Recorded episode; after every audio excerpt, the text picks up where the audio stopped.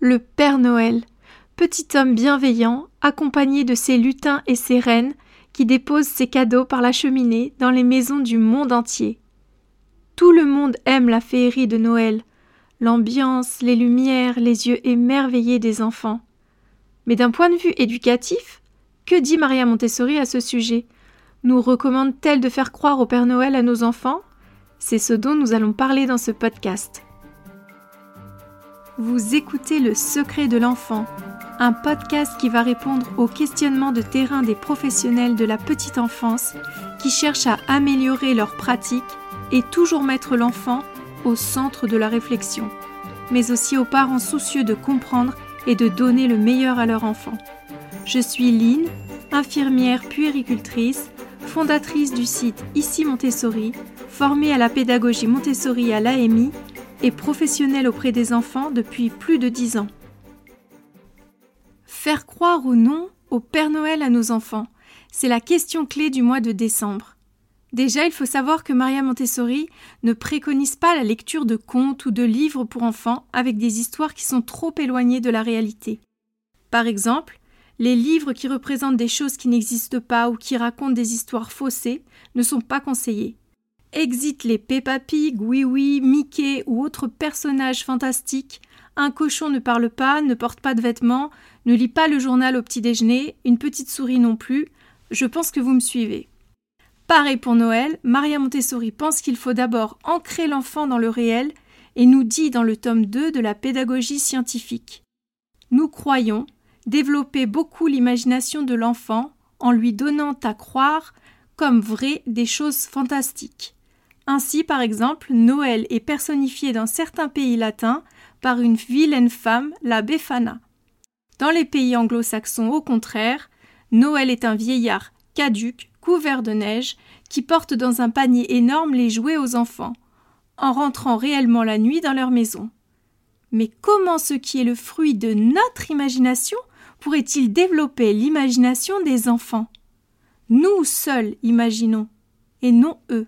Ils croient, ils n'imaginent pas.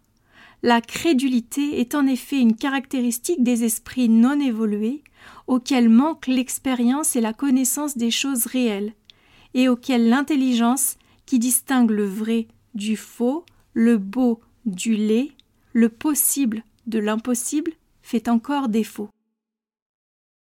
Pour résumer, Maria Montessori nous dit qu'en racontant des histoires qui n'existent pas à l'enfant, on abuse de sa faiblesse et de sa crédulité.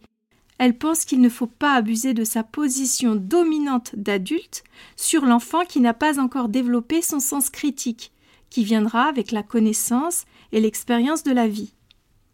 Je n'ai personnellement jamais pu faire croire au Père Noël à mes enfants, même si j'aime beaucoup la magie de Noël, la période des fêtes de fin d'année. J'aurais eu l'impression en fait de leur mentir. Euh, je me rappelle d'ailleurs moi-même au moment où j'ai appris la nouvelle que le Père Noël n'existait pas.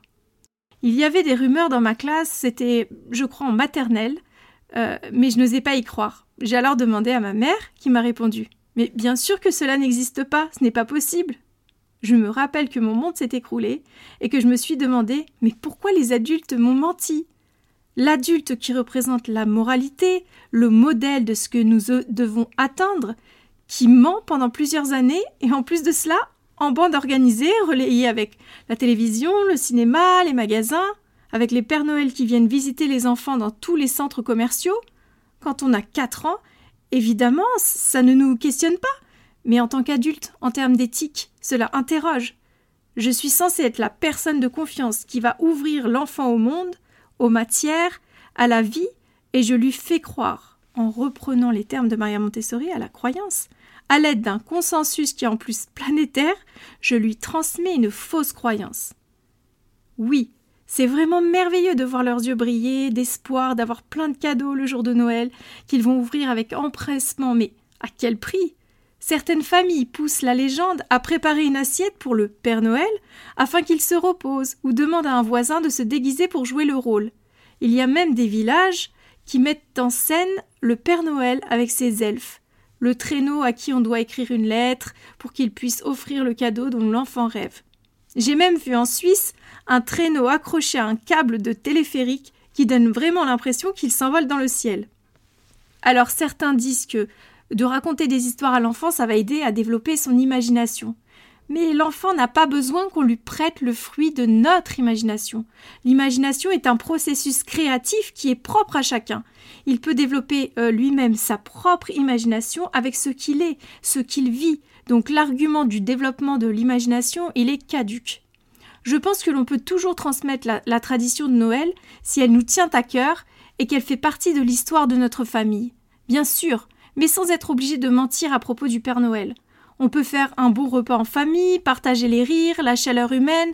Ce sont des souvenirs très importants pour les enfants qu'ils garderont à jamais dans leur cœur, mais sans pour autant dire qu'un un bonhomme va venir garnir le sapin de cadeaux. Euh, on peut dire, je sais pas, tonton Eric a acheté ce gros cadeau, papa a pris celui-là, euh, et par tradition les ouvrira le 25 décembre par exemple. Ils ont toujours la joie d'avoir des cadeaux, l'empressement de découvrir ce que c'est, la chaleur familiale du, regroupement, mais sans le mensonge. L'enfant a besoin d'avoir à ses côtés un adulte sur lequel il peut compter, en qui il peut avoir confiance. C'est très important pour son développement.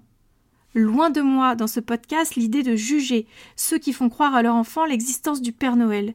Je vous partage juste la pensée de Maria Montessori à ce sujet et ma propre vision des choses. J'espère en tout cas que vous avez bien profité, que vous avez passé de belles fêtes. Merci d'avoir écouté cet épisode jusqu'à la fin.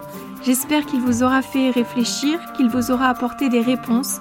Si vous avez aimé ce podcast, partagez-le, abonnez-vous, laissez-nous un avis sur Apple Podcast ou Spotify. Je vous dis à très vite sur le secret de l'enfant.